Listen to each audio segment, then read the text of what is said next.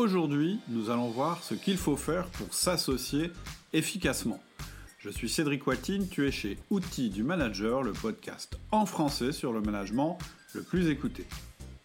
Aujourd'hui, nous allons parler association. J'ai invité Romain Luciani du cabinet Lex Plus Avocat et Sylvain Tillon qui est entrepreneur. Ils ont coécrit un livre sur le sujet dont tu trouveras les références en descriptif du podcast. Ce sujet de l'association concerne bien sûr avant tout les chefs d'entreprise. Je vous conseille d'écouter ce podcast avant toute association avec quiconque et de l'écouter aussi si vous êtes déjà associé, mais sans pacte d'associé.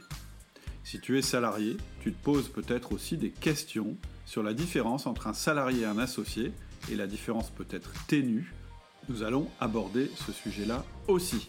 Et puis, si tu es salarié proche de tes boss, tu as peut-être aussi envie de savoir comment les relations entre eux peuvent être gérées pour éviter qu'un jour une mésentente puisse endommager l'entreprise. Sans plus attendre, voici mon entretien avec Romain et Sylvain. Bonjour Romain. Bonjour Cédric. Et bonjour Sylvain. Bonjour à tous les deux. Bienvenue sur le, sur le podcast. Euh, bah, on va rentrer directement dans le vif du sujet. Ce que je vous propose déjà, c'est de vous, présenter rapidement. Et puis, euh, on passera ensuite euh, à la raison pour laquelle on se parle aujourd'hui, c'est-à-dire le livre que vous avez écrit ensemble. Donc voilà, je suggère que, Romain commence. Bon, eh bien, hum, Romain Luciani, je suis avocat depuis maintenant presque 15 ans. Ah. Euh, je suis fondateur euh, du cabinet euh, Lexplus Avocat et cofondateur du réseau Goji Avocat. ma clientèle, ce sont des entreprises qu'on accompagne de la création à leur développement, leur expansion et éventuellement leur, leur vente. Et sur ces différentes thématiques, euh, on est amené à, travailler sur les, problématiques d'associés. Ok. Très intéressant. Donc, voilà, l'expérience sur les, sur les problématiques entre associés et comment effectivement les, les gérer, les border. Ok. Sylvain, je te laisse te présenter. Euh, bonjour à tous, Sylvain Tillon. Créé une première boîte il y a 20 ans de bijoux pour cheveux, sachant que je me suis séparé de mon premier associé au bout de 6 mois. Euh, mal, on ne se parle plus, ça fait 20 ans alors qu'on était les meilleurs potes du monde. Qu'après, j'ai ah, lancé une nouvelle boîte, enfin, j'ai planté cette boîte au bout de 6 ans, euh, tribunal, procès, dette et plein de choses, j'ai appris beaucoup. J'ai lancé une nouvelle boîte mhm. Sido qui voulait dire Sylvain et Ludo, mais Ludo est parti au bout de 2 ans. Pareil, on ne se parle plus beaucoup, on est on peut pas dire là qu'on se déteste, contrairement à la première, parce qu'on avait fait un début de pacte d'associés et que ça nous a sauvé euh, et la boîte et au moins le fait de pouvoir prendre une bière ensemble. Après, j'ai été créé Tilki, on a eu d'autres soucis d'associés, on a été accompagné par Romain aussi sur ces sujets-là. Et euh, dernièrement, j'ai créé une école, Le Bahut, qui forme des Digital Learning Managers. Et passionné par le sujet des associés, parce que j'ai fait, je pense, toutes les conneries du monde. J'ai rencontré énormément de problématiques sur ces sujets-là, sur des choses parfois toutes bêtes du quotidien, et c'est un peu ça que j'ai voulu partager dans, ce livre avec Romain pour avoir des retours d'expérience très euh, opérationnels du quotidien, qui sont parfois oubliés dans les pactes, mais aussi avoir une approche très juridique, parce que l'enjeu à la fin, c'est potentiellement se retrouver face à un juge. Ouais. Donc, tu es un bon client du bouquin que tu as écrit. Ah bah, ouais, j'ai dû me former dessus et ça et ça m'a passionné parce qu'en fait, euh, D'ailleurs, c'est un des trois euh, sujets qui fait qu'une boîte plante, c'est les soucis entre associés. Et, que ça peut se border. Mais bon, après, je suis allé tellement loin que j'ai même fait un pacte avec ma compagne hein, pour, euh, avant de faire un enfant. C'est pour te dire à quel point j'adore les pactes. D'accord. ok, super. Bon, et donc en fait, ce qui vous réunit tous les deux, euh, entre autres, puisque vous, vous, bossez aussi ensemble, c'est que vous avez écrit un livre. Tout à fait, un livre qui s'appelle Voulez-vous prendre comme associé trois petits points, point d'interrogation? Parce que pour nous, l'association, c'est l'association professionnelle, c'est presque c'est proche d'un mariage. On voit énormément son associé, plus que son conjoint ou sa conjointe, et avec tout autant de difficultés qu'avec son conjoint ou sa conjointe. Du coup, il y a des choses à encadrer, à préparer, à discuter. et que le pacte est un, excellent moyen de communication mmh. de base, mais aussi un moyen pour prévenir les disputes. Vas-y Romain. Exactement, exactement. En fait, euh, ça, a vraiment aussi pour utilité euh, euh, d'anticiper le grand saut qu'on s'apprête à, faire ensemble et de poser d'ores et déjà les éventuels problèmes qu'on pourrait rencontrer et on va en rencontrer au cours de, la vie de l'entreprise et, déjà en amont de se dire, OK, euh, par rapport à nos, positions respectives, par rapport à ces anticipations-là, euh, est-ce qu'on va pouvoir travailler ensemble? Est-ce qu'on va pouvoir s'associer? Mhm. bah, Est-ce qu'on a envie de la même chose? Est-ce qu'on a envie de la même chose, exactement? Alors, juste avant de rentrer dans, le vif du sujet, parce que évidemment, j'ai quelques questions. Euh, en, off, hein, on, a discuté un petit peu du du volume, euh, enfin, ou plutôt des, ventes du bouquin, et vous vous disiez tous les deux que c'était pas forcément à la hauteur euh, de ce que vous attendiez. Et, je trouvais que c'était intéressant parce que c'était probablement euh, symptomatique de la manière dont les, dirigeants d'entreprise perçoivent le problème. Bah, moi, ça m'a vraiment sauvé. De... Pardon, vas-y, Ça m'a sauvé de faire des pactes. ça m'a sauvé mes boîtes. Et ça m'a, à titre perso, ça m'a aussi aidé, du coup, évidemment. Et ça devient un réflexe, quel que soit le sujet, je fais un pacte. Parce que je veux euh, être sûr qu'on soit aligné sur euh, le chemin et qu'on prévoit la potentielle séparation. Hmm. Et, du coup, ça me paraît un sujet évident dans l'entrepreneuriat qui n'est pourtant pas partagé et que je comprends, parce que pour être allé voir plein de copains qui du coup ne sont pas se sont pas posé la question, c'est hmm. qu'ils n'ont pas envie de se poser cette question. Quand on est primo-entrepreneur, néo-entrepreneur, on est dans l'euphorie du moment et cette question, d'ailleurs, se pose pas dans les 12 premiers mois. Se pose mm. quand on a des soucis de cash, euh, que là, ça va moins vite que prévu. Se pose aussi quand ça va beaucoup plus vite que prévu. Ou se pose quand il y a des l'environnement euh, proche interagit avec un des deux, un des trois dirigeants et impose un déménagement, impose de travailler moins, impose de prendre des vacances et que ça mm. crée des tensions entre les deux trois dirigeants qui étaient jusque-là très alignés. Mais qu'en fait, mm. ça n'arrive pas dès le début.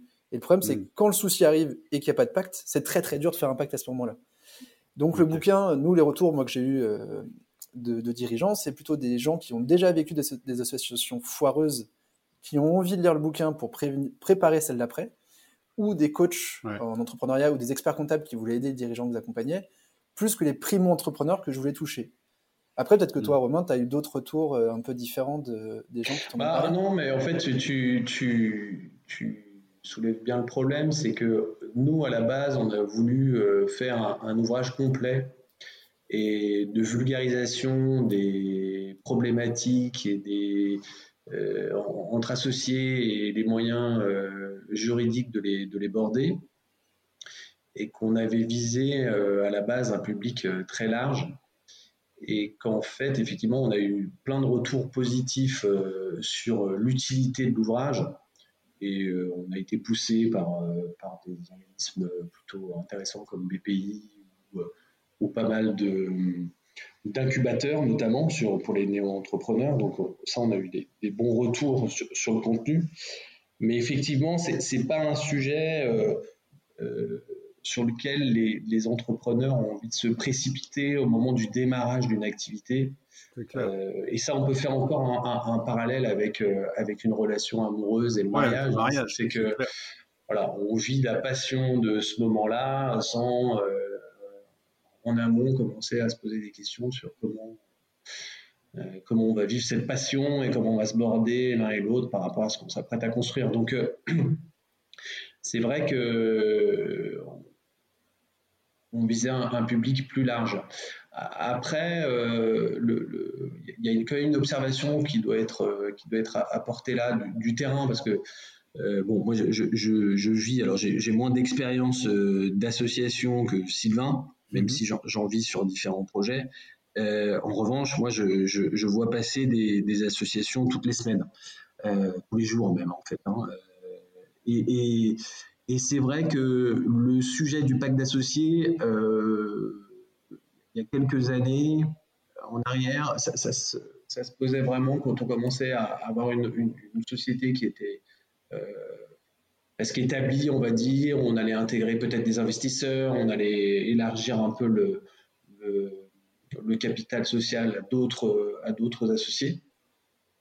Et, maintenant, euh, de plus en plus, euh, nous, on est sollicité moins pour constituer des sociétés, parce que maintenant, il y a, beaucoup de legal tech avec quelque chose de très standard, mais on est de plus en plus sollicité sur des démarrages euh, euh, d'activités pour la mise en place de pactes d'associés sur mesure.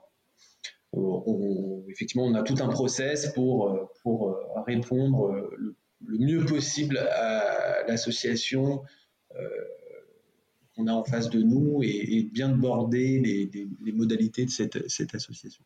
Donc, ça s'est quand même beaucoup démocratisé mais ça reste quand même un sujet qui est relativement technique. Et, je pense que les entrepreneurs ont envie de faire confiance à des conseils, euh, des coachs, euh, de leurs experts comptables, leurs, euh, leurs avocats, pour leurs avocats, pour, pour, pour les aider dans, ce, dans cette construction-là. Et on a quand même pas mal de retours sur, des, sur, sur, l'intérêt de l'ouvrage pour des entrepreneurs qui s'apprêtent à lever. Et là, pour le coup, euh, on a toute une partie de l'ouvrage qui s'adresse aux entrepreneurs dans le cadre d'une levée de fonds, avec les principales clauses et euh, l'intérêt de ces clauses et euh, comment on peut les négocier, qu'est-ce qu'on peut proposer, voilà, quel est un peu l'état de la, de la, pratique. Et là, pour le coup, on a effectivement des entrepreneurs qui mettent le nez dans le moteur pour, pour eux aussi être pertinents dans la négo par contre, si moi, nous entend, notre éditeur, euh, j'ai plein de nouvelles choses à rajouter sur cette partie-là. D'accord, ok. Et moi aussi, si je, je, peux, euh, je peux placer également, parce qu'il y, a, la, pratique à, à, évolué. C'est le problème du livre, c'est qu'une fois qu'il est sorti, on peut plus le modifier. Euh, et moi, l'avantage. Il, il, date un petit peu, hein, Sylvain. Il a, il a quoi? Il a, il, a, il a, pas loin de 4 ans maintenant, non? Ah Oui, ok. Oui, dans l'entrepreneuriat, ça, va. Il est temps de faire une édition augmentée. C'est clair. Et surtout, moi, un truc euh, dont j'aimerais parler euh, dedans, dans les choses très positives, c'est par exemple la startup Caption qui permet aujourd'hui de vendre ses BSPCE au BSA. Où en gros, je ne sais pas si on le dit dans le livre, mais que je trouve que les BSPCE pour les salariés, ça pas beaucoup de sens parce que c'est très difficilement liquide et c'est très difficilement activable et qu'en plus la personne n'est même pas vraiment associée donc prend pas part aux décisions et, et que je voyais pas trop l'intérêt à part un côté euh, virtuel de dire je peux dire que je suis associé parce que j'ai des BSPCE ce qui est même pas vrai. Et qu'aujourd'hui avec une cette startup en fait on peut rendre mmh une partie de ces BSPCE liquides et j'aime beaucoup l'idée. Je trouve enfin ça intéressant pour du coup fidéliser des collaborateurs et les remercier d'être dans l'aventure depuis le début donc euh, par exemple c'est un truc que je rajouterais dans les clauses. Mais après, j'aurais mieux dû, j'aurais dû mieux lire ta partie, euh, Romain, sur les, les actions préférentielles notamment. Euh, mais bon, je le sais. Enfin, je dis, ça en rigolant parce que je connaissais du coup bien le sujet et qu'en fait, le jour où ça arrive, bah, ça fait un peu plus mal que ce qu'on imaginait. Action préférentielle, en gros, en deux mots, c'est le fait que des actions soient prioritaires lors de la vente de la boîte euh, et que d'abord le, repreneur achète ces actions-là et que s'il reste de l'argent, les autres actions sont achetées mais que sinon, tous les, autres valent rien, en gros, pour ultra simplifier.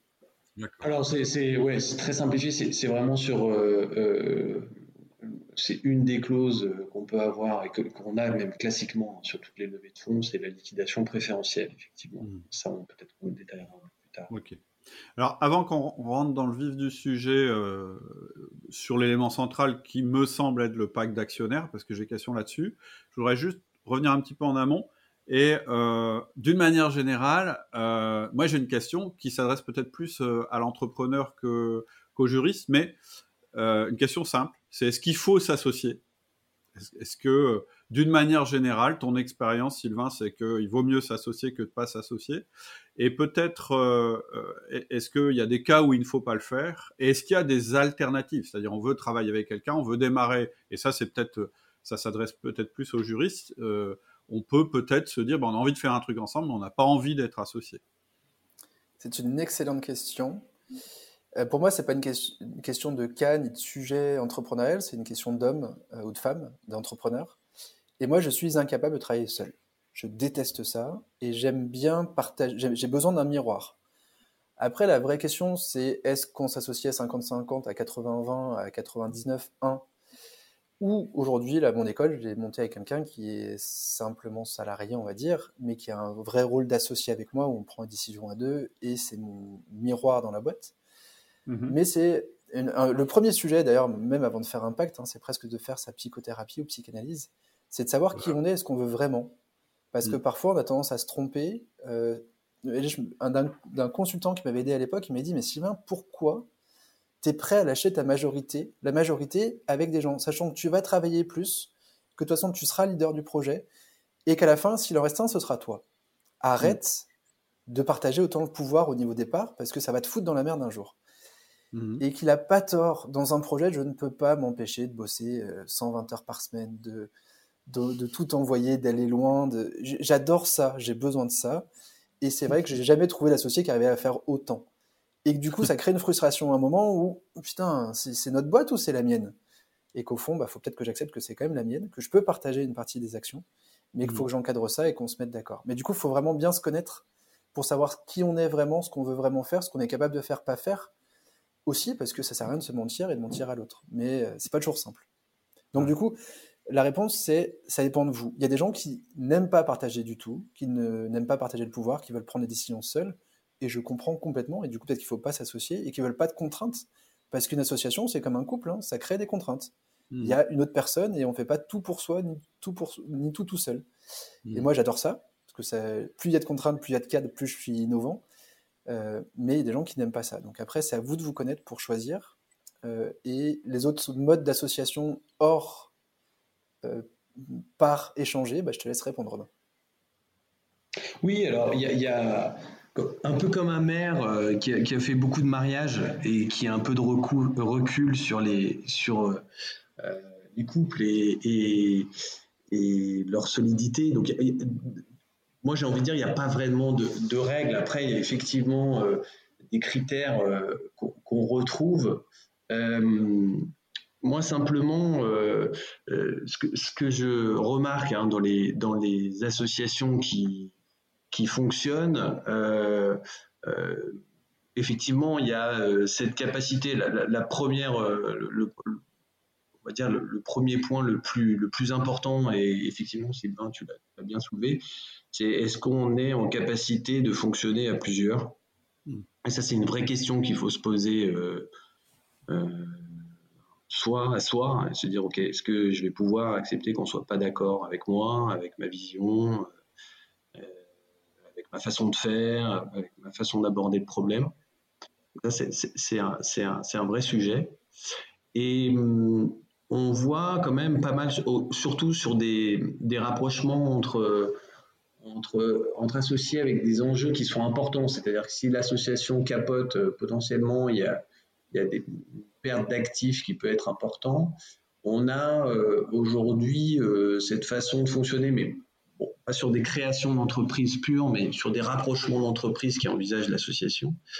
Euh, d'abord, de, commencer par une sorte de partenariat. Donc, on a, on a souvent des contrats en partenariat ou de, de, type commercial, des, contrats commerciaux, de type commercial ou de co-développement sur euh, un point un peu plus techno ou sur euh, une effectivement une approche commerciale, une, une une approche aussi entre, entre équipes hein, pour voir effectivement si ça peut fonctionner.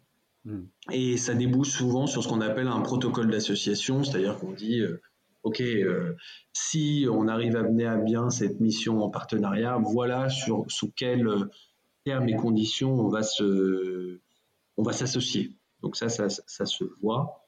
Sur les fiançailles. Euh, voilà, c'est un peu les fiançailles. Euh, après, sur de la création d'entreprises pures, hein, qu'on voit, qu'on voit beaucoup, bon, c'est un peu plus rare.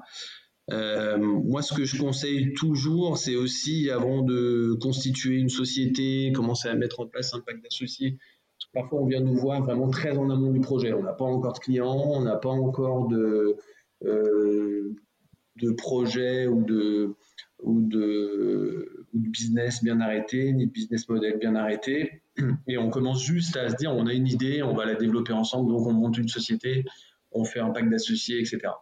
Donc là, généralement, on renvoie les gens euh, chez eux, j'ai envie de dire, en disant, bon, déjà, commencer à développer un petit peu euh, l'activité, euh, commencer à travailler un petit peu ensemble, passer un peu de temps ensemble, voyez s'il y a un retour sur le terrain, hein, est-ce que vous intéressez quelqu'un avant qu'on commence à, mettre en place la fusée, et puis vous évitez des coûts inutiles aussi, hein, parce qu'il faut, structurer tout ça. Donc ça, déjà aussi, c'est pas mal, hein, de commencer sans réel cadre juridique, de commencer à travailler sur le, sur le projet ensemble pour ensuite se dire, OK, ça va matcher, il y a un, on a un marché pour ce qu'on veut faire, on a des marques d'intérêt, on, sait à peu près comment on veut structurer tout ça. Et, donc là, on va créer la société. Et dans ce cadre-là, c'est-à-dire dans, le cadre de, cette, de, cette, euh, ce travail euh, préliminaire, parfois, mais c'est très très rare, mais ça, ça se, on, le met parfois en place euh, sur des sujets un peu techno, c'est-à-dire qu'il faut commencer à protéger ce qu'on est en train de développer ensemble. Là aussi, on met en place des protocoles d'association. On dit, OK, la, la mission, c'est de faire ça, de voir si on arrive à, à, monter un projet, et une fois que le projet sera plus ou moins monté, euh, voilà euh, les termes, les grandes lignes de, de, notre, de notre future association. Parce qu'il y a un développement d'actifs.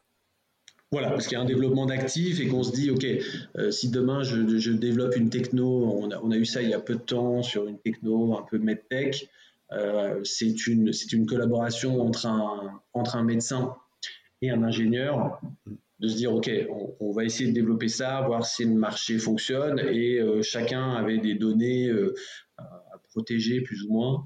Euh, de se dire, OK, si on n'arrive pas à, développer le projet, on, s'assure que bah, si on se sépare, euh, parce qu'on n'arrive pas à développer le projet, euh, chacun reparte avec, avec sa part du développement. OK, ok, je comprends. Et Sylvain, toi, tu évoquais aussi en off juste avant que même si on ne met pas en place un, un, un, pacte d'actionnaires, on peut, on peut se faire déjà on peut apprendre à travailler ensemble et à noter même sur euh, de manière informelle la manière dont on voudrait travailler ensemble. Ça peut être le travail préparatoire. Bah, moi, ma première boîte, on l'a créée officiellement ah, en octobre et on s'est séparés en novembre. Euh, ça faisait six mois qu'on bossait dessus. D'accord. Mais on ramait, on n'avait pas de clients, mais on avait quand même déposé un brevet mondial sur, enfin à l'époque français, mais puis, puis mondial sur notre innovation. Et mon associé qui est parti en vacances voir un pote qui était lui en stage à New York et qui revient, mais où il me dit mais qu'est-ce qu'on se fait chier à aller créer une boîte, à bouffer des pâtes et à pas rentrer d'argent. Mon pote aux US, il est payé 2500 euros par mois pour en stage. Moi, je vais me faire de la finance moi aussi et en fait, ce sera plus mm. cool. Ce que je peux comprendre, sauf qu'on avait mis chacun de nous deux 7500 euros dans la boîte et que c'est posé la question de qu'est-ce qui se passe? Mm-hmm. Et que c'est là aussi, on, fait parfois un mélange entre euh, le capital qu'on met dans une boîte et le travail et que c'est vrai que c'était aussi une erreur, où pour moi, on serait rémunéré de notre travail grâce à la vente potentielle de la boîte un jour ou grâce au dividende d'un jour. Et du coup, je voulais pas qu'il garde ses 50%. Parce qu'en plus, 7500 euros, c'était facile à trouver potentiellement pour le remplacer. Sauf que lui, il mmh. voulait les garder, parce qu'on avait quand même déposé un brevet ensemble, et qui m'a fait une étude à la con, comme on apprend bien euh, en école de commerce, selon euh, plusieurs calculs, bah, les parts, euh, vu le business plan, valent, enfin la société vaut 400 000 euros sur le papier, mais comme je suis sympa, j'ai euh, pris la valeur basse qui est de 150 000. Donc mes parts valent 75 000 euros un mois après la création avec le brevet. Et que là, en fait, sans pacte, sans discussion sur ce sujet-là au préalable, bah, c'est parti en boucherie. Euh, parce que mmh. parce que parce que j'avais pas les 75 000 euros, j'avais 7 500 euros, j'avais fait, fait un prêt pour les mettre et qu'on n'était mmh. pas, on n'arrivait pas à tomber d'accord. Donc là, moi, je me suis fait on, est, on est vraiment sur une valeur potentielle, quoi.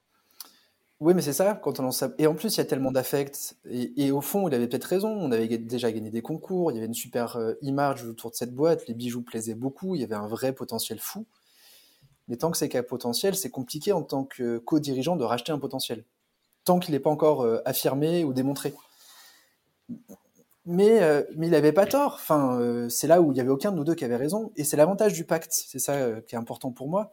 C'est qu'il n'y a pas de bonne ou de mauvaise solution tant qu'elle est tant qu'elle est OK entre les deux, tant qu'on se met OK mm. sur une valeur, une valeur, il n'y a pas une qui est meilleure que l'autre, en fait. C'est celle-là mm. qu'on a écrite, c'est cette méthode qu'on a écrite, donc on va la suivre. Et là, on n'avait rien écrit. Et moi, pour moi, mm. il fallait qu'il me les rende, les parts, au prix euh, d'achat. Et pour lui, il fallait faire x10 minimum. Et, et j'ai, du coup, par mécanisme, j'ai réussi à lui racheter pour 10 000 euros pour avoir l'histoire jusqu'au bout. parce que je pouvais couler la boîte, vu qu'il n'y avait pas encore de clients, il n'y avait rien. Et, donc j'avais la menace de dire bah, j'arrête tout. Et on perd tous les deux. Et moi, je relance ça, je rachète le brevet, au tribunal. Et au final, c'est le seul à avoir gagné de l'argent, vu que j'ai planté la boîte et que j'ai eu des procès, des dettes au bout de six ans. Donc il a quand même gagné un tout petit peu, mais effectivement pas grand-chose. Et ça ne nous a pas empêché de jamais nous reparler depuis. Ouais. ouais. Bah, en, général, quand, en général, quand il y a rapport de force et que ça se termine sur un rapport de force avec un, euh, en fait, avec deux perdants finalement, euh, ça, Exactement. Ça, gâche un peu tout. Ouais, ouais. Est-ce que, alors juste une question, est-ce qu'avec le recul, euh, ça aurait changé quelque chose d'avoir un pacte d'actionnaires à ce moment-là, non pas sur votre relation, parce que visiblement ça, ça en a eu, mais sur euh, le futur de l'entreprise Est-ce qu'elle est devenue ensuite? C'est-à-dire, est-ce que c'est ça qui a planté la boîte ou est-ce que c'est euh, euh, complètement oh Non, ça n'a pas planté la boîte, mais j'aurais gagné 4 mois, mois de temps, d'énergie, de boulot et, de fatigue bête à me battre pour voir comment lui racheter les parts le, plus, le moins cher possible et comment voir même très. Hmm. ça va être très mal dit, mais comment le baiser? Parce que du coup, j'étais hmm. rentré dans une situation où il cherche à m'arnaquer, je vais pas faire mieux que lui, quoi. Et mm. donc, vraiment, ça a fait perdre du temps au projet. Euh, mais mm. ça n'a rien à voir avec l'échec final. Mais j'aurais pu gagner 4 mois d'énergie et lui aussi, et garder une certaine amitié si on avait signé quelque chose avant. Mm. En, ayant perdu juste un petit peu de temps en préparant euh, le fameux pacte d'actionnaires. Bah, du coup, en gagnant énormément de temps en préparant ce pacte d'actionnaires. Mais effectivement, c'est un peu de temps de travail, de réflexion, mais qu'on n'avait pas, on n'avait pas la maturité, je pense, à l'époque. Et on ne se posait pas encore toutes ces questions-là. Et il n'y avait pas un super livre sur le marché qui, qui nous aurait permis de faire presque tout seul. Parfait. Je sens que les, ventes vont remonter. Euh, en fait, donc l'élément central, c'est le pack d'actionnaires, c'est un investissement, hein, c'est ce que je comprends. Euh, c'est-à-dire que ça, rapporte plus que ça ne coûte en général. Euh, moi, j'ai des questions vraiment naïves là-dessus. C'est donc c'est pas obligatoire. Première chose, le pack d'actionnaires n'est pas obligatoire. Du tout. Absolument pas. D'accord. Comme, vous pouvez vous marier sans contrat de mariage.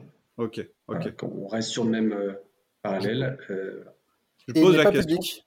Ça reste qu'entre les dirigeants et euh, l'avocat qui a aidé potentiellement, mais il ne sort pas de la sphère dans laquelle il était écrit. D'accord. je pose la question parce que moi, à chaque fois que j'ai été associé dans ma, dans ma vie d'entrepreneur, hein, je suis toujours dirigeant, j'ai toujours, eu, j'ai toujours eu un pack d'actionnaires parce que mon expert comptable m'a toujours dit il faut un pacte d'actionnaires. Et je ne me suis même pas posé la question de, savoir si c'était euh, obligatoire ou pas. Dans ma tête, c'était euh, c'était à faire en tout cas. Et euh, je confirme ce que tu disais à l'instant, c'est que bah, ça permet de se séparer, d'avoir une référence en fait pour se séparer. Ça pose une espèce de cadre. On connaît déjà les règles du jeu.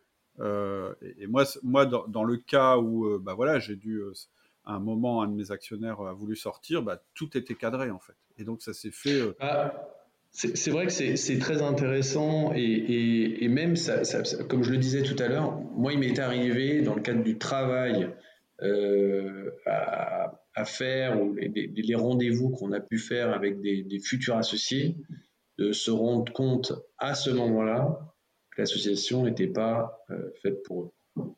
J'ai des, gens qui, au moment où on a posé les sujets sur la table et comment on allait y répondre et ce qu'on pouvait leur proposer, on s'est rendu compte qu'il y avait des attentes qui étaient complètement euh, opposées. Donc, pour revenir un petit peu en arrière sur, sur la question que tu posais, Cédric, c'est faut-il s'associer euh, Ce que je vois, hein, de, les points un peu, un peu caractéristiques qu'on a sur des associations qui fonctionnent, euh, c'est pas forcément une, bonne entente personnelle, même si ça peut être un, critère important, mais c'est une certaine complémentarité, mm. euh, un objectif commun. Mm. C'est-à-dire que c'est quoi le, but ultime de cette boîte euh, Qu'est-ce qu'on souhaite au mieux pour cette boîte? Mm-hmm. Et les moyens pour y parvenir. C'est-à-dire quel, quel sacrifice tu es prêt à faire, euh, aussi bien en termes de temps que financier, que d'engagement dans la, dans la durée, etc. Hmm. Et ça, c'est vrai que quand on réunit ces trois éléments-là, euh, on arrive à voir euh, une association qui va vraiment fonctionner dans le temps. Alors après, il peut y avoir des clashs, hein, mais, pas, devant, mais, mais mais c'est vrai que bon, pour moi, ça, c'est trois critères qui sont, qui sont importants et qui vont permettre de construire le pacte. Et, quand on parlait de, de complémentarité, d'ambition commune et de, moyens identiques pour y parvenir, euh, on peut avoir des, des, associations où on a euh, euh, vraiment un porteur de projet, hein, on appelle ça la pratique, c'est-à-dire celui qui est vraiment à l'initiative du projet, et qui va s'associer effectivement, comme le soulignait Simon au départ, par pour se rassurer, pour que ce soit aussi en termes de lisibilité, de présentation du projet, le fait d'être deux aussi, ça, ça, donne du poids à un projet quand on le présente. Euh, on, peut voir cette, ce, cette configuration-là où on a un porteur de projet qui va s'associer avec un simple exécutant. Et, et parfois, c'est c'est pas forcément une très bonne idée. On peut avoir vraiment beaucoup de frustration, surtout de la part du porteur de projet, quand il comprend qu'en fait, il a plus un salarié qu'un associé, en fait. Euh, et que on n'a pas la même, euh, qu'on partage pas la même envie et surtout qu'on n'est pas prêt à y mettre les mêmes moyens, aussi bien humains que, que financiers. Alors, donc euh, voilà, et, c'est cette, enfin, ces critères-là qu'on va, qu'on va pouvoir voir, effectivement, qu'on va pouvoir mettre à nu en exposant différentes thématiques euh, de sujets, euh, surtout à la création d'entreprises, à l'appréciation des, des, futurs associés. Donc c'est bon, peut-être qu'on les détaillera, on pourra détailler ces thématiques-là un peu plus tard, mais, mais ça m'est arrivé, bon c'est rare, hein, en allant chercher avec eux des réponses à ces, thématiques-là, on se rend compte qu'on n'avait pas du tout, enfin que ces personnes-là n'avaient pas du tout les mêmes objectifs, les mêmes ambitions, les, mêmes moyens à disposition. D'accord. Euh, alors oui, on va y revenir. Ça m'intéresse d'avoir un petit peu les fondamentaux et ce qu'il faut mettre sur la table au moment où on fait notre, notre pacte d'actionnaires? Mais ce que tu dis, c'est que voilà, le fait déjà de faire l'exercice de tout mettre sur la table, quelquefois, euh, ça clarifie et ça clarifie tellement que bah, on s'associe plus. Et tu as dit une phrase qui m'a intéressé, c'est un moment tu as dit, euh, euh, en fait, finalement, on s'aperçoit que, en fait, ce dont on a pas besoin, c'est pas d'un associé, c'est d'un salarié. Ce serait quoi la distinction, selon Sylvain? Alors, la, la distinction juridique, bon, je pense que à peu près on la connaît. C'est pas le même type de contrat. Euh, mais, mais, mais ce serait quoi en fait la différence entre un, euh, entre un salarié et un associé pour toi, Sylvain? Très basiquement. Euh, très basiquement, c'est une personne à qui on peut partager ses états d'âme, ses doutes et à qui on peut donner les rênes quand on va moins bien. Alors pour moi, un salarié ne mmh doit pas s'apercevoir de ça. Il doit, lui, on doit avoir une façade de j'y crois, je fonce et on va y aller ensemble. L'associé peut avoir ce rôle-là, de ce que je disais tout à l'heure, de miroir, de ping-pong, et que c'est quelqu'un, moi, à qui je peux donner les rênes, voir qui va être complémentaire avec moi, de pouvoir amener l'entreprise plus loin que là où je peux l'amener moi. Euh, et qu'on a chacun nos, rôles dans, le projet, mais qui a besoin de l'associé pour qu'il vraiment, se sente euh, propriétaire du sujet. Propriétaire. Que c'est voilà, que c'est pour lui qu'il le fait aussi et qui, qui se voit euh, plusieurs années dedans, que ce soit pas juste un passage de 18 mois et pour ma carrière qui est cool. Et si je trouve autre chose, je me casse. Que, il a vraiment l'impression que ce soit son projet, mm. que je puisse prendre du recul, parce que de toute mm. façon, moi je sais qu'au bout d'un moment, je suis plus bon dans une boîte. Donc il faut que je trouve un associé qui soit capable de prendre la suite. Mm. Ok. Je, pose la question parce que dans les médias et d'une manière générale, dans toute la littérature autour du management, etc., on fait, euh, on mélange un peu tout. Et euh, effectivement, on a beaucoup de, tout ce qui est empowerment, etc. Euh, autour du management. Et du coup, la, la, limite est floue, hein, de plus en plus, je trouve, entre les deux, entre les deux, entre prendre un associé et, alors, ouais, Cédric, c'est très intéressant ce que tu dis. Euh, et effectivement, euh, juste pour reprendre ce que disait Sylvain, euh, effectivement, ce qui, est, ce qui est important, c'est le degré d'implication. Je pense que c'est ça qui va, dans les faits, faire la distinction entre un associé et, un salarié. Un salarié, il est payé pour faire une tâche précise sur un temps limité et que ça aille bien ou que ça aille mal, il va toucher le même revenu. Donc, je veux dire, en termes d'implication, voilà, ça limite quand même les, choses. Mmh. un associé, voilà, il va partager les pertes, il va partager les bénéfices, il, a il va s'impliquer en termes de développement. Alors, il vaut mieux effectivement avoir un salarié qui se conduit comme un associé, enfin, qui, a, une appétence à le devenir en tout cas, que le contraire, d'avoir un associé qui se conduit comme un salarié.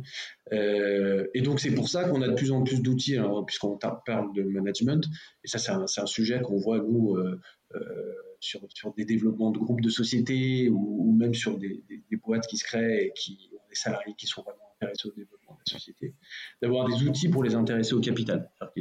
Comme, comme Sylvain l'a souligné tout à l'heure, il y a l'outil BSPCE.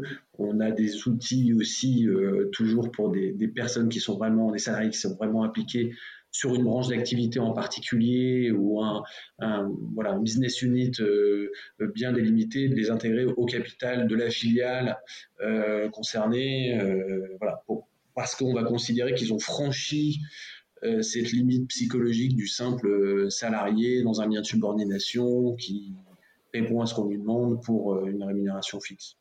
Oui, mais là tu parles de limite psychologique. Euh, ça, me questionne à nouveau parce qu'en en fait, euh, est-ce qu'il y a besoin, est-ce qu'on a besoin de les associer? Quel est l'enjeu derrière? Parce qu'on apprend beaucoup ça en école de commerce, il faut être associé pour un autre entrepreneur ou pour avoir réussi.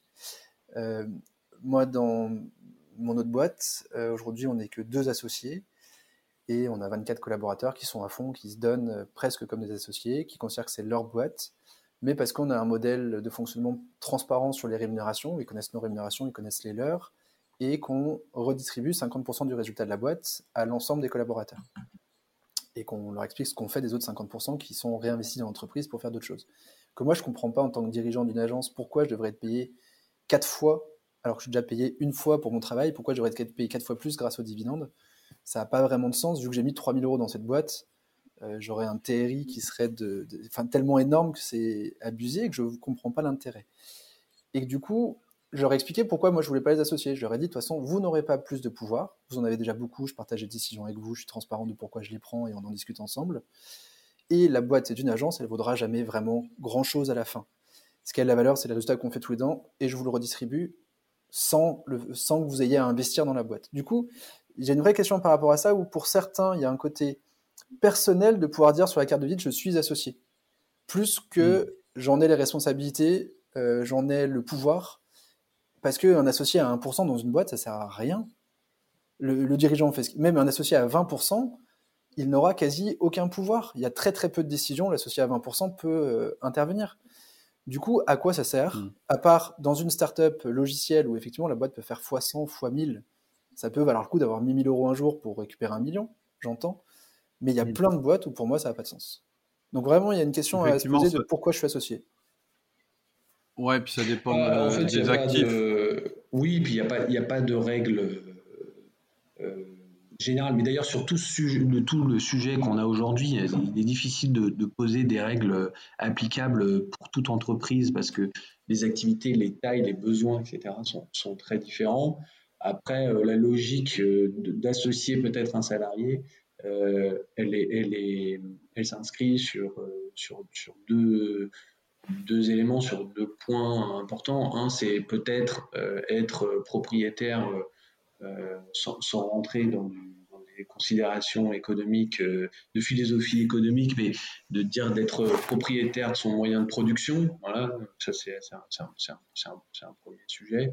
Et le deuxième sujet, c'est aussi avoir une vision euh, pour l'entreprise. Hein, euh, voilà, c'est-à-dire qu'on peut avoir effectivement un salarié qui est vraiment dédié à à la tenue de l'entreprise, à son, day-to-day management. Hein, on, a plein hein, des, exemples euh, qu'on suit, c'est-à-dire d'avoir des directeurs exécutifs euh, salariés qui, qui, tiennent, l'affaire. Après, euh, il y, a cet aspect effectivement de vision pour le développement, sur comment, qui on va mettre en charge, comment on va faire développer la boîte, quels investissements faire, quel bah, nouvel étage de, fusée on va, on va constituer parce que l'activité peut se développer comme ça. Donc il faut, il faut qu'on ait euh, effectivement, enfin à mon sens, hein, après encore une fois, il n'y a pas de règle générale, il faut aussi intégrer des, personnes qui s'impliquent vraiment dans, la société, qui ont aussi une vision et qui vont apporter quelque chose au développement même du projet et pas simplement à son maintien. Ouais, attention. Il y, a, une notion stratégique, de vision stratégique, c'est-à-dire que quand tu es associé avec des parts significatives, ça implicitement, ça veut probablement dire que tu as un impact sur la vision stratégique, pas simplement dans l'exécution. Et puis, euh, il y a aussi beaucoup de chefs d'entreprise qui se disent, mais cette personne est devenue ultra stratégique dans ma boîte, si je l'associe pas, elle va s'en aller. Moi, mais alors il y a ça, et il y a un autre point, excuse-moi Sylvain, je finis juste là-dessus, et après je te, je te laisse la, la, la, parole parce qu'on aime bien se, être en, se, avoir des points de vue différents avec Sylvain sur certains sujets, et je ne pense pas qu'il y ait de, de, vérité absolue sur ces sujets-là. Mais il y a aussi un point qu'il faut bien comprendre, et, et, moi c'est aussi un conseil que je donne souvent à mes clients, c'est de dire, OK, euh, on ne peut pas tout avoir, c'est-à-dire qu'on ne peut pas avoir la sécurité du salariat et euh, se considérer pleinement associé chef d'entreprise. Donc moi j'ai toujours un peu de mal parce que c'est possible hein, de, cumuler les deux. Alors on ne va pas rentrer dans des, considérations juridiques un peu techniques parce que c'est soumis à, conditions, mais quand on parle ici d'associés, on parle vraiment d'associés opérationnels euh, impliqués dans la direction, qui, ont souvent un mandat social de dirigeant. Donc quand on passe ce cap-là, c'est aussi de dire bah vous devenez associé, en même temps vous ne pouvez pas garder la sécurité du, du, poste de, salarié, enfin de fonction de salarié. Même si c'est possible d'être à la fois salarié et associé au capital. Hein. Mais voilà, c'est une autre approche, une autre euh, implication, et c'est-à-dire qu'on est prêt à partager effectivement les bénéfices de l'entreprise. Et les risques. Mais aussi les risques. Sur l'association, ce que je voulais dire, c'est attention à ne pas associer pour, pour moins payer quelqu'un, parce que parfois on se dit que je l'associe pour le fidéliser, parce que peut-être qu'il gagnera de l'argent un jour. Dans ce cas, donne-lui cet argent aujourd'hui, il restera aussi dans la boîte, parce que s'il est très bien payé, il n'y a pas de raison qu'il bouge. Donc, mmh. parfois, on utilise l'association pour sous-payer les collaborateurs. Mmh. Et deuxième chose, attention, un associé peut être très bien à un stade, mais moins bien au stade suivant. Je pense à un directeur technique qui est peut-être très très bien pour lancer le MVP, mais beaucoup moins bon pour lancer le super logiciel avec une architecture nickel qui tourne sur tous les environnements. Mm. Et pour autant, ça ne veut pas dire que la personne n'est pas bonne, hein. c'est juste qu'elle est moins bonne à un certain stade de la boîte. Mais le problème, c'est que c'est très facile de faire rentrer un associé, très difficile de le faire sortir s'il n'a pas envie. Alors, Avec Impact, ça peut simplifier, mais c'est quand même des moments très chiants à vivre. Et du coup, toujours se reposer la question de pourquoi je l'associe Est-ce que c'est pour très bien faire un boulot à un instant T ou c'est pour vivre une aventure sur 20 ans avec lui? Si c'est pour faire très bien un boulot à un instant T, comme un directeur artistique, ça peut être aussi votre point faible dans votre boîte. Si il peut être super bon pour le lancement de vos produits, votre produit aujourd'hui, mais peut-être que dans trois ans, il est plus dans les tendances parce qu'il n'a pas pris le temps, parce qu'il n'a pas eu envie ou parce que c'est plus le sujet. Mais s'il est associé, il aura beaucoup de mal à ce qu'on fasse rentrer un nouveau directeur artistique. Alors que si c'est un salarié, bah, c'est plus facile. Donc voilà, je suis pro-association, mais il faut faire attention à pourquoi on s'associe. Je, suis d'accord. Et, d'ailleurs, je pense que si la seule raison, c'est la crainte que la personne quitte l'entreprise, je pense que le souci, il n'est pas là. Je pense que le souci, il est ailleurs. Effectivement, ça peut être un salaire qui n'est pas suffisant par rapport euh, à, ce que la personne euh, apporte à l'entreprise, ou simplement un problème de management. Parce qu'en général, quand on est bien dans une entreprise, et il n'y a pas que le salaire qui compte, on y reste, qu'on soit associé ou pas. Je pense que l'association, c'est effectivement une autre dimension. Ça ne peut pas être la seule raison euh, de fidéliser quelqu'un que de l'associer. Je dirais presque que c'est la moins bonne des raisons. Euh, alors, je voudrais, je voudrais qu'on revienne sur euh, le, pacte d'actionnaires. Et tout à l'heure, Romain, tu évoquais en fait, tu, tu voyais trois dimensions principales. Peut-être qu'on peut détailler. Et si je me souviens bien, c'était la complémentarité, l'engagement dans la durée. Et... Alors non, alors ça c'est euh, les thématiques qu'on va aborder dans le pacte, mais euh, là c'était pour répondre vraiment à la question est-ce qu'on peut s'associer? Donc moi simplement ce qu'on voit dès le départ et, effectivement c'est de dire euh, euh, le premier critère c'est est-ce qu'il y a une certaine complémentarité. Hein. quand je dis une certaine, on peut avoir les mêmes fonctions, la même formation euh, et quand même être complémentaire de par, de par la personnalité, sa nature, etc. avoir quelqu'un qui est tout feu tout flamme, quelqu'un qui est plus prudent, quelqu'un qui est plus réservé, quelqu'un qui est plus extraverti. voilà, enfin, on peut, on peut décliner ça à l'infini. et le, deuxième critère que, que j'avançais, c'était effectivement l'objectif, hein, la destination. Est-ce qu'on a la même destination? Est-ce qu'on est prêt à à mouiller le maillot de la même façon. Mmh. Euh, voilà. Ça, ça, c'est trois choses que je, voilà, qu'on peut retrouver. Et quand on commence à travailler sur le pacte, euh, quand on voit que ça ne fonctionne pas, c'est qu'il manque un de ces éléments. Mmh. Donc après, sur, sur le pacte d'associés, alors, le pacte d'associés, c'est un outil qui est hyper large, qu'on peut utiliser dans, dans, énormément de, de cas euh, qui sont très différents. Aujourd'hui, je vais simplement me cantonner à la création d'une activité, euh, le, premier des, la première des thématiques qui, me paraît particulièrement importante dans le cadre d'une création et le développement d'un projet d'entreprise, c'est ce qu'on appelle l'engagement opérationnel. C'est-à-dire qu'on va s'associer et on va euh, se promettre mutuellement euh, de s'engager pleinement dans l'entreprise. comment on va aborder ça? C'est de dire, OK, euh, si on est tous les deux dirigeants associés, hein, on, est, sur un simple mandat social, on peut très vite se retrouver dans une situation où on a euh, un des dirigeants qui gère à peu près toute la direction, euh, et puis un, dirigeant associé qui est là de façon ponctuelle, qui n'est pas forcément très impliqué, qui va partir beaucoup en vacances, qui va peut-être avoir des activités à côté, parce que, parce que effectivement, sur une création d'entreprise, ah, peut-être qu'on ne gagne pas d'argent au départ. Euh, donc, potentiellement, on n'a peut-être pas les mêmes besoins et on peut avoir des implications différentes du fait du chiffre d'affaires qu'on fait. Donc, on peut avoir effectivement des, euh, des associés, des dirigeants associés qui ont d'autres projets à côté pour pouvoir vivre. Euh, et on peut très vite se retrouver dans une situation où on a quelqu'un qui se, qui se tape tout le sale boulot, j'ai envie de dire, euh, pendant qu'un autre donne à peu près les grandes directions et puis euh, suit ça de loin. Donc, euh, ça, c'est un des premiers éléments qui peut être vraiment compliqué, et c'est de border l'engagement opérationnel de chacun. Alors souvent, ce qu'on fait, nous, c'est que quand on démarre, on suggère, on arrête différentes thématiques de, opérationnel qu'on peut avoir dans une entreprise. Donc ça peut être la direction technique, la direction commerciale, euh, la direction administrative et financière, euh, la communication, euh, la direction artistique. voilà. Donc il y, a un certain nombre de, de, thématiques et veux dire ok, moi je vais être en charge de tel ou tel secteur ou tel ou tel domaine et toi plus en charge d'un autre. Hein, on peut se partager un petit peu les tâches. Donc, on, peut avoir des fiches de poste entre guillemets un peu plus détaillées et se dire ok comment comment on se répartit euh, euh, les tâches. Mhm. Donc ça, c'est un, un, premier élément. Après, on a des personnes qui sont dans une situation où, euh, au moment où elles s'associent, les rôles sont pas clairement délimités, ils n'en ont pas forcément discuté. Donc là, ça amène effectivement une discussion. Et effectivement, on se dit, OK, on se rend un peu plus compte de ce qu'il va falloir faire pour développer le projet.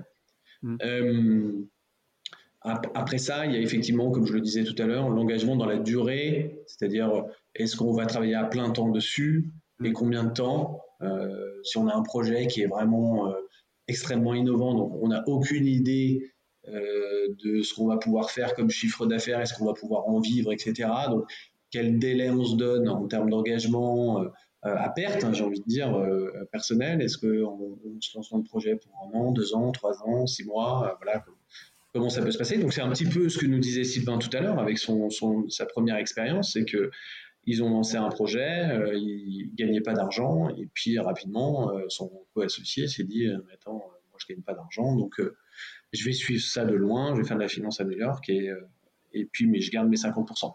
Donc voilà, c'est déjà de poser ça, c'est de dire, OK, est-ce qu'on est prêt à mouiller le maillot, à perdre pendant un certain temps euh, en termes de, euh, de temps de travail? On a, J'ai eu même aussi le cas euh, sur, les, sur la problématique congé, parce qu'encore une fois, quand on est dirigeant, enfin mandataire social et, associé sur une structure, on peut prendre autant de congés qu'on veut. Hein, mmh.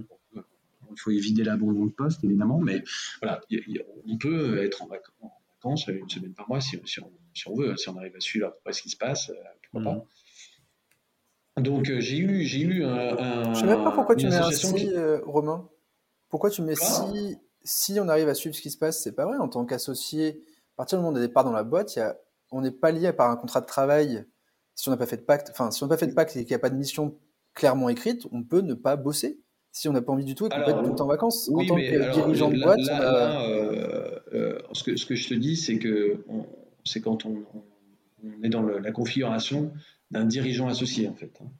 Donc, hmm. quand on est mandataire social, tu, tu es dirigeant, tu es, tu es président ou directeur général de SCS, par exemple bon, tu as quand même certaines responsabilités sur des prises de décision, sur le suivi de ton entreprise, et on peut vite se retrouver dans ce qu'on appelle un abandon de poste caractérisé. Et donc là, effectivement, on peut te, te révoquer. Ouais, enfin, faut que, tu sois absent pendant trois mois, quoi. Si tu es là euh, un jour par semaine euh, toute l'année, ça suffit. Tout dépend de la boîte. Tout dépend de la boîte, encore une fois. Effectivement, il y a des boîtes où tu peux être là un jour par an, si tu veux. Mais le vrai sujet, c'est que c'est les vacances. Qu'en tant que dirigeant associé, on a zéro vacances comme autant de vacances qu'on veut. Et du coup, c'est un sujet à délimiter dès le début, de se dire, est-ce que c'est cinq semaines comme un salarié Est-ce que c'est huit? Si on en prend moins de cinq, qu'est-ce qui se passe? Parce que il n'y a, a, pas de plan épargne retraite, on met son séjour pas pris. Si on en prend plus de 8, est-ce que du coup on n'est pas payé? Enfin, en tout cas, il y a ces différentes limites à discuter, parce qu'en fait, ça dépend vachement de l'éducation de chacun et de la vision de chacun. Il y en a un des deux qui est en couple. Euh, bah, moi, j'ai vécu aussi chez des copains, c'était un vrai sujet de dispute. Il dit, mais moi, si je ne prends pas mes six semaines de vacances avec ma chérie, que je vois déjà pas beaucoup, ce que je travaille H24, elle va partir. et c'est un pilier pour moi d'avoir ma chérie. Du coup, je prends mes six semaines. Et l'autre qui fait, c'est pas le moment, on est à fond, il faut tout donner. Et moi, j'ai pas envie de vacances. Du coup, on fait quoi? Je me paye double pendant que tu pars parce que moi je vais continuer à bosser, hmm. ou je crée une autre boîte pendant que tu pars, euh, hmm. problème d'exclusivité du coup, ou je te paye pas pendant que t'es pas là. Hmm. Et en fait, comme ils n'en avaient pas parlé, ils sont partis dans des disputes à la con, alors que c'est les deux meilleurs potes du monde, et que heureusement ils ont trouvé une solution et qu'aujourd'hui la boîte continue, mais ça a été un vrai gros sujet de dispute sur un truc tout con. Mais ça peut euh, même être euh, plus prosaïquement sur les heures de travail, hein, complètement. Dire, moi je travaille jamais, je fais n'importe quoi, entre 18h et, et 8h, je suis off je réponds à aucun mail, je suis jamais au bureau, je travaille pas, etc. Alors que de l'autre côté, l'associé est un, work, un, workaholic qui travaille en permanence et, et qui va dédier toute sa, toute sa vie à la boîte. C'est vrai que c'est mieux euh, qu'on se soit entendu sur le sujet avant de s'associer, ça c'est clair. Alors, ouais, vaut mieux se l'être dit pour que ce soit écrit comme ça. Et que du coup, il y en a un qui dise Moi, je n'ouvre pas mon ordi effectivement entre 18h et 8h. Et hmm. enfin, franchement, le but du pack, c'est de se dire les choses et de communiquer. Et à partir du moment où on s'est dit, bah, soit on s'associe pas parce qu'on n'est pas du tout d'accord qu'il y en ait un des deux qui fasse ça, soit on dit OK et c'est plus un sujet. Hmm.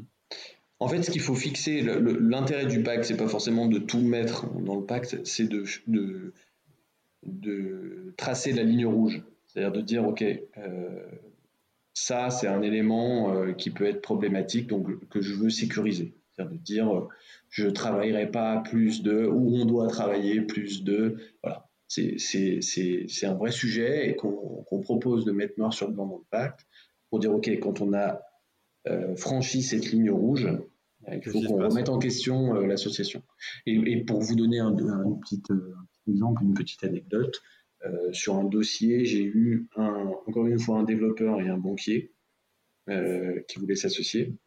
Comme on sait, les banques sont très généreuses sur les congés.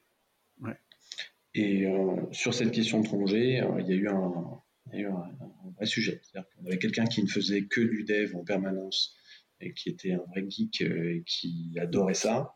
Voilà, quand, on lui a dit, bon, voilà, quand on lui a dit bon, on va mettre 8 semaines de congé, il a dit non, mais bon, je n'ai jamais pris 8 semaines de congé.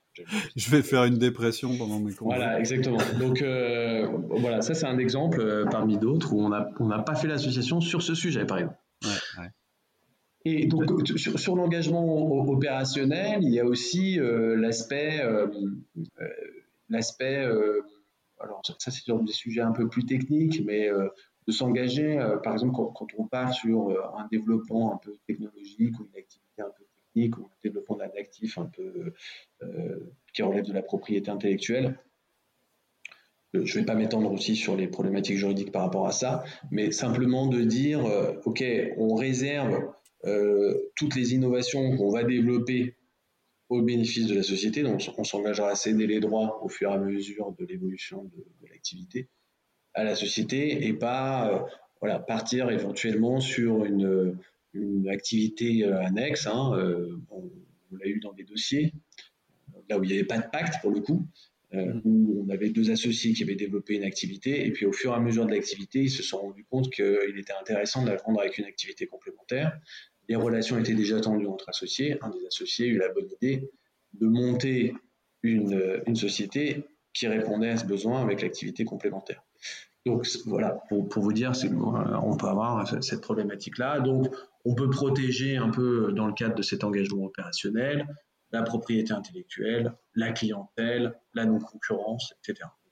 Il y a pas mal d'éléments qu'on peut protéger vraiment pour cadrer l'engagement opérationnel euh, de chacun des associés dans la durée, euh, dans l'intensité, j'ai envie de dire, et puis sur euh, quel domaine est le précaré de, de cette association. Ok. Alors, est-ce qu'il y a d'autres Ah oui, il y, a quelque chose qui, m'a fait tilt aussi, c'était l'objet de, l'association et, la projection dans le temps. Moi, je sais que par exemple, j'ai eu un pacte qui euh, prévoyait à l'avance le moment où mon associé allait sortir. C'était dans le cas du, rachat d'une entreprise. Euh, je m'associais avec lui pour racheter sa propre entreprise, mais il était très clair entre nous que vu euh, nos âges respectifs, il aurait d'une part un investissement moindre que le mien, il serait plus sur la partie commerciale parce que c'était moi mon domaine, et que par ailleurs, à échéance de X années, il était prévu un rachat des parts euh, par, euh, de, ma part et à des conditions qui étaient déjà, euh, c'est-à-dire pas, pas avec une, un montant qui était déjà déterminé, mais avec un mode de calcul qui était déjà déterminé. Et ça, ça a été extrêmement, un très très, enfin, je, je regrette absolument pas d'avoir discuté toutes ces choses-là avant, parce qu'au moment de la séparation, c'est jamais évident de, vendre des parts dans une société qu'on a créée ou qui a racheté une société qu'on a créée, etc. Et ça nous a permis de nous quitter, euh, voilà, et de rester en bon terme. On est toujours euh, dans des termes très favorables. Et donc il y a cette notion de bah, jusque quand, c'est-à-dire euh, est-ce qu'il n'y a pas un événement dans les cinq ans qui fera que ce pacte il sera à réécrire, par exemple? Alors, dans cette première thématique hein, de, l'engagement opérationnel, effectivement, on, pose des engagements. bon, après, pour qu'un engagement soit efficace, je ne vais pas être drôle, hein, je, vais, être euh, en mode avocat austère, mais il faut y assortir une, sanction. Hmm. Euh, voilà. Et ces sanctions, donc il y a différents types de sanctions qu'on peut mettre en place en fonction des, des manquements par rapport à ces engagements opérationnels. La sanction la plus commune, c'est la promesse de cession d'action, c'est-à-dire que euh, on est en défaut par rapport à un de ces engagements opérationnels de façon caractérisée. Euh, donc dans cette hypothèse-là, on s'est engagé dans le cadre du pacte à sortir de l'association, à ne plus être associé et à, céder euh, ses actions à, l'associé qui n'est pas défaillant et qui va continuer le projet. Euh, donc ça, c'est une, promesse de cession et on l'a sorti très souvent d'une décote. C'est-à-dire qu'on va valoriser euh, la part d'action d'une société à 100. En fonction de la gravité du manquement, on va y appliquer une décote qui peut être de l'ordre de 80% à 10%. Voilà. Euh, et donc ça, euh, effectivement, euh, parce qu'on peut être très vite tenté aussi de dire bah, je vais être en manquement, comme ça, s'il veut me sortir, il me rachète mes actions au prix qu'elles valent, en fait, hein, tout simplement. Hmm. donc l'idée, c'est aussi de contraindre au, maximum. Donc ça, il y, a cette sanction-là. Il y a la sanction classique de la responsabilité contractuelle, c'est-à-dire que bah, on s'est engagé à faire quelque chose, on ne l'a pas fait, il y a eu un préjudice pour la société ou l'associé, euh, qui, est, directement lié à ce manquement. Donc là, il peut y avoir une procédure judiciaire euh, pour obtenir réparation sur base de cette responsabilité contractuelle. Là, c'est beaucoup plus difficile à mettre en place. Mm. Après, on a ce qu'on appelle des, des, clauses pénales. Hein. Je, je, suis encore un peu dans le jargon juridique, mais c'est simplement des clauses, euh, une sorte d'amende, hein, de sanctions pécuniaires. Voilà, si tu es en, défaut sur tel ou tel sujet, eh ben, tu, tu, tu dois un montant forfaitaire de temps à la société. Alors, il y a des déclinaisons qui peuvent être un peu marrantes sur, sur, ces, sur ces clauses pénales. on peut avoir sur, différents engagements opérationnels, notamment l'engagement de communiquer entre nous, sur, entre associés, sur les différentes tâches respectives et comment elles ont été réalisées, de faire un peu un reporting sur, sur notre engagement opérationnel. Euh, j'ai vu euh, simplement des, une cagnotte euh, pour, pour pouvoir aller déjeuner au restaurant tous ensemble si on manquait à une réunion, par exemple. D'accord. ça, ça, peut être de cet ordre-là, comme ça peut être vraiment la sortie définitive de, de l'association. Oui, donc c'est graduel. Exactement. Ok, ok. Mais là, ça peut faire peur, en fait, mais presque l'idée d'impact, c'est de n'avoir jamais arrivé là. Moi, j'ai rarement réouvert mes pactes après les avoir écrits, parce qu'on savait ce qu'on avait le droit de faire ou pas, et quels étaient les risques pour chacun. Et du coup, comme le cadre était clair, le but, c'est qu'on n'ait pas à le re-regarder effectivement, d'ailleurs, euh, nous, on avait un outil de tracking des PDF, et quand j'ai vu un jour mon associé rouvrir le pack, je me dis, ah, il y a une merde. Parce que s'il va chercher ce qu'il a le droit de faire ou pas, il bah, faut vite que je cale une réunion avec lui pour comprendre ce qui se passe. Mais euh, normalement, le but d'impact, c'est qu'on le fasse et qu'on avance. Et qu'après, on discute. Quand on veut. D'ailleurs, le gros avantage aussi, c'est que tant qu'on est d'accord de changer une règle qui a été écrite, bah, y a... enfin, on n'est pas obligé de réécrire le pacte tant que tout le monde est d'accord de changer la règle. C'est aussi ça le but. Hmm. Euh, après, si un tout d'un coup n'est pas d'accord, c'est quand même le pacte qui fait foi. Hein. on s'entend bien, et donc dans ce cas, il vaut mieux réécrire si ça a un impact à long terme. Mais le but, c'est de parler, c'est de se voir, et ça, c'est quelque chose parfois qu'on oublie entre dirigeants, parce qu'on est dans le feu, parce qu'il y a du boulot, parce que.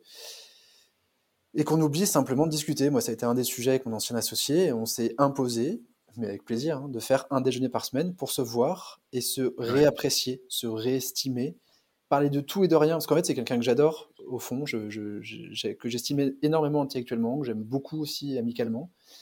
Mmh. Mais à un moment de la boîte, avec les tensions avec les investisseurs aussi, parce qu'on n'a pas parlé de ces sujets-là, mais c'est un pacte avec les investisseurs, c'est indispensable, mmh. et eux l'imposent, euh, bah on s'était un peu oublié, on s'était distancé, voire détesté, et mmh. que le moindre truc devenait un gros sujet, et qu'avant de parler de pacte et de séparation, bah, en fait, on a appris déjà à se reparler.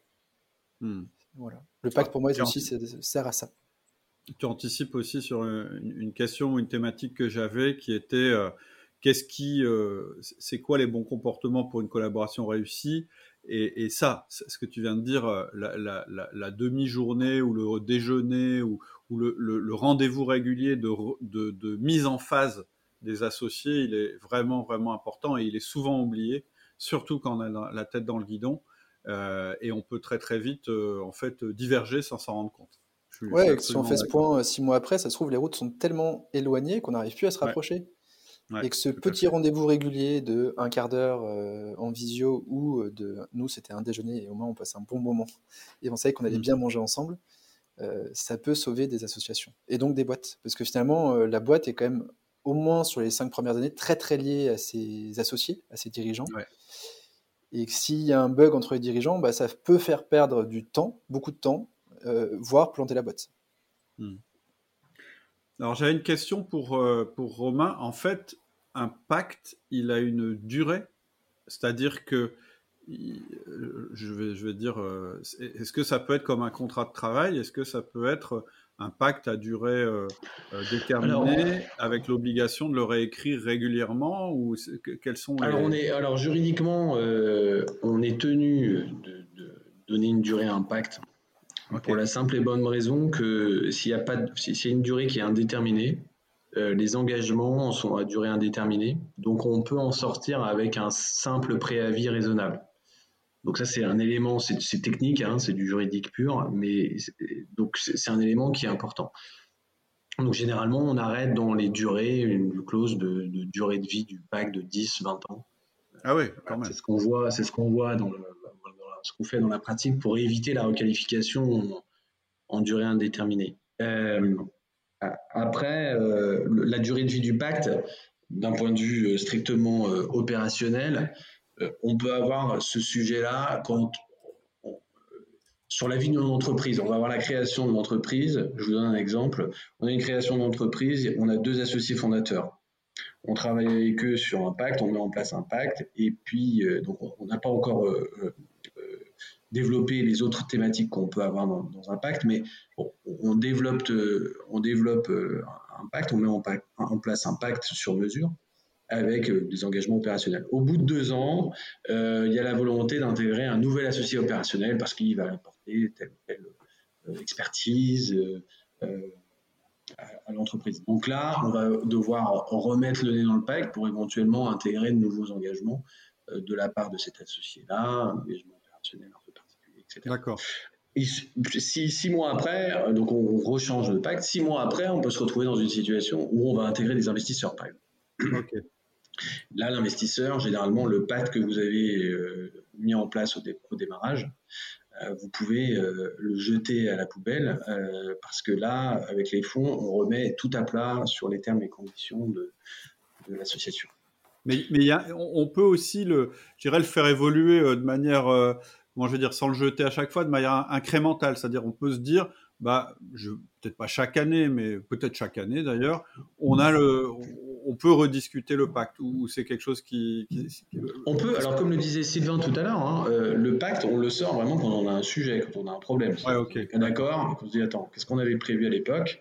Ça c'est une ligne rouge. Euh, tu t'étais engagé à ça, donc attention. Hmm.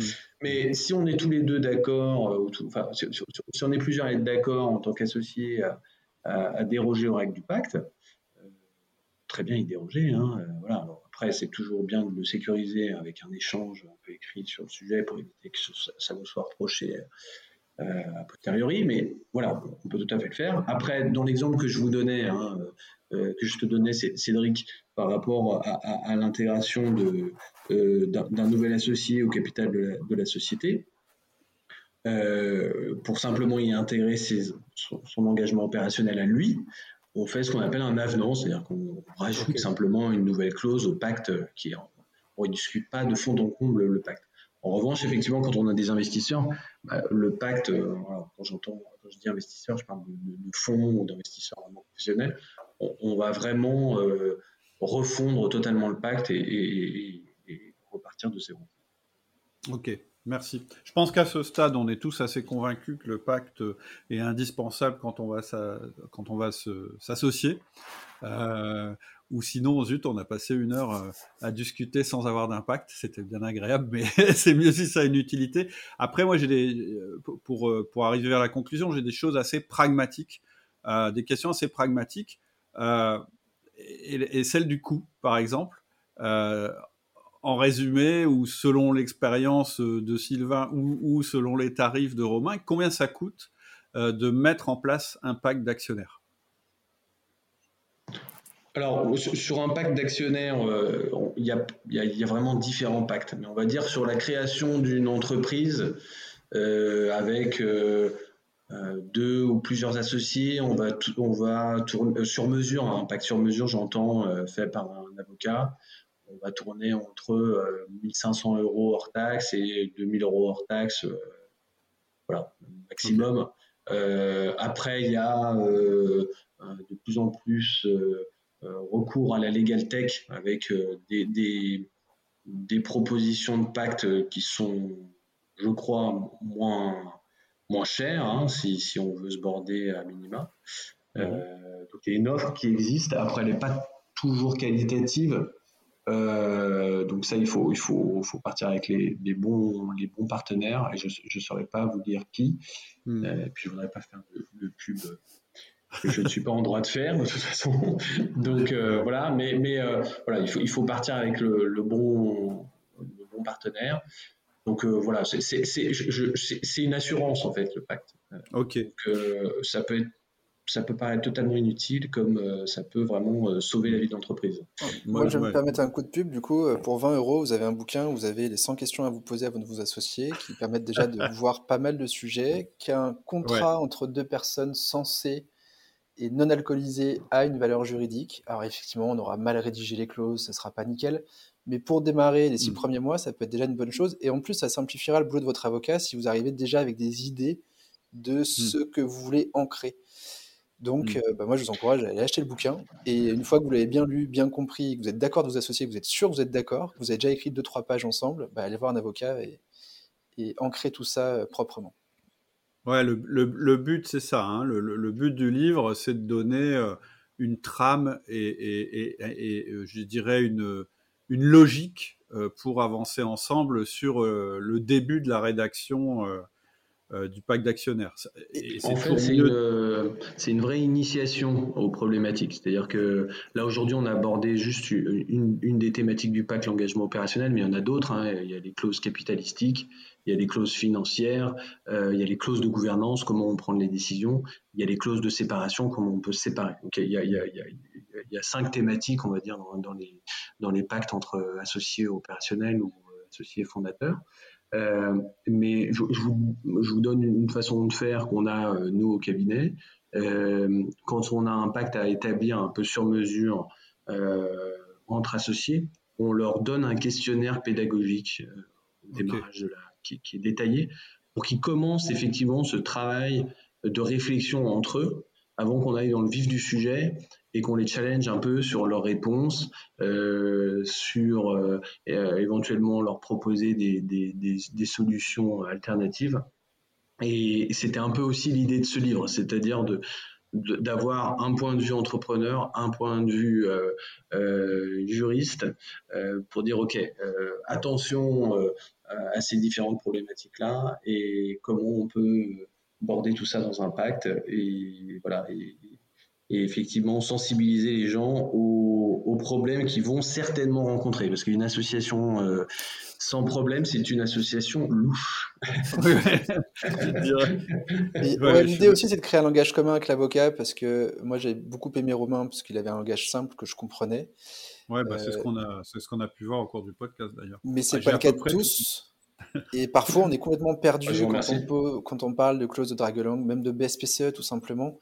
Enfin, tout mm. simplement. Euh, ça peut paraître simple quand on a déjà vécu ça, mais, mais comme il y a un tel langage juridique derrière ce monde-là, que le bouquin est là au moins pour que vous connaissiez les bases et que vous sachiez en parler comme quand on apprend les bases en finance pour pouvoir parler avec son expert comptable. Ça ne vous permettra pas de faire votre propre pacte d'associés, mais au moins de le comprendre et de savoir en discuter avec votre avocat. Et puis, je dirais que pardon, un, pardon, un, autre avantage, c'est euh, bah, finalement, après avoir euh, euh, suivi la trappe du bouquin, on peut peut-être éventuellement se décider de ne pas aller voir de juriste parce que finalement, on décide de ne pas s'associer. Je pense que. Exactement. Et moi, moi j'ai des clients qui nous disent, alors je, voulais juste revenir sur le rôle de l'avocat, et, c'est très important, mais même sur la durée, c'est que le rôle de l'avocat, comme euh, tout consultant, c'est d'avoir une approche quand même pédagogique, c'est-à-dire d'être le décodeur euh, et de traduire en fonction de son interlocuteur euh, son besoin en termes juridiques. Mmh, mmh. L'autre point qui est important par rapport à l'ouvrage, c'est que cet ouvrage, il est construit de façon chronologique. C'est-à-dire qu'il y a effectivement une première partie sur euh, la période anté-création, est-ce qu'on a intérêt à s'associer? Comment enfin, C'est les sujets qu'on a un peu évoqués. Et ensuite, on a euh, euh, la première étape, comment on s'associe entre associés opérationnels, et ensuite une dernière partie où comment on s'associe avec des investisseurs, dans les très grandes lignes, hein, parce que ça reste un ouvrage de vulgarisation à, destination du grand public. Mm. Mais j'ai des, clients ou des partenaires qui nous disent l'ouvrage est bien fait parce qu'en en fait, on n'est pas tenu de, lire tout ça d'un seul trait. C'est-à-dire qu'on peut le prendre à différentes périodes de la vie de la société. Mm. Et c'est là où on a de, bons retours, c'est qu'on nous dit euh, voilà, ça m'a aidé avant la création, ça m'a aidé pour m'initier un peu au, sujet de la levée de fonds, par exemple. Et, c'est en ça que cet, ouvrage peut être intéressant. Ok, super. Merci beaucoup en tout cas. Euh, Sylvain, je crois que tu as un rendez-vous. Oui, je Donc, euh, Bon, ben voilà, normal. Ben, un grand merci, en Tout cas, aussi à vous merci, deux. Et, ce que je ferai, c'est que dans le, dans le descriptif du podcast, je mettrai la, la référence euh, du livre pour que vous puissiez y accéder directement. Sachez aussi que on a euh, une entrée sur le forum outils du manager. Si vous avez des questions euh, euh, précises à poser, bah, posez-les sur le, sur le forum et puis je, ferai le relais et puis s'il faut, si on, veut aller plus loin, ben, je me permettrai de vous réinviter éventuellement si on a, si on a des, si on a de quoi faire un nouveau podcast, si ça, si, ça vous tente. Avec grand plaisir, Cédric. Merci à vous deux. À très bientôt. À bientôt. À très bientôt. Au revoir. Voilà, c'est tout pour aujourd'hui. J'espère que la conversation t'a plu, qu'elle t'a donné toi aussi envie d'avancer en tant que manager. Si tu veux rejoindre la communauté, il y a vraiment deux choses à faire. La première chose, c'est de t'inscrire à mes mails privés. Pour ça, il faut aller sur le site www.outils du manager. Et la deuxième chose, c'est de rejoindre le forum. C'est gratuit.